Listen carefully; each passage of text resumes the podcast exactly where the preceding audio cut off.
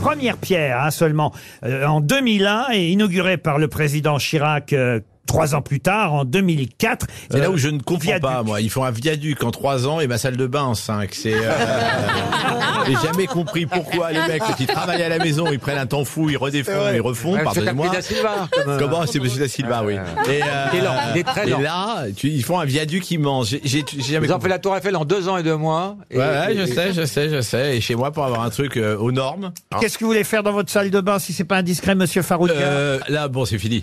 Mais euh, je voulais euh, pouvoir aller dans la douche. Parce que souvent, euh, on prévoit une douche pour handicapés Oui. et on met une marche. Ah ouais. Ah oui, c'était con. Voilà. C'est- C'est c'est un peu euh, pas pratique. Voilà. Euh, voilà. Mais on dit non, non, mais vous pouvez y aller, il y a juste une marche. Bah non.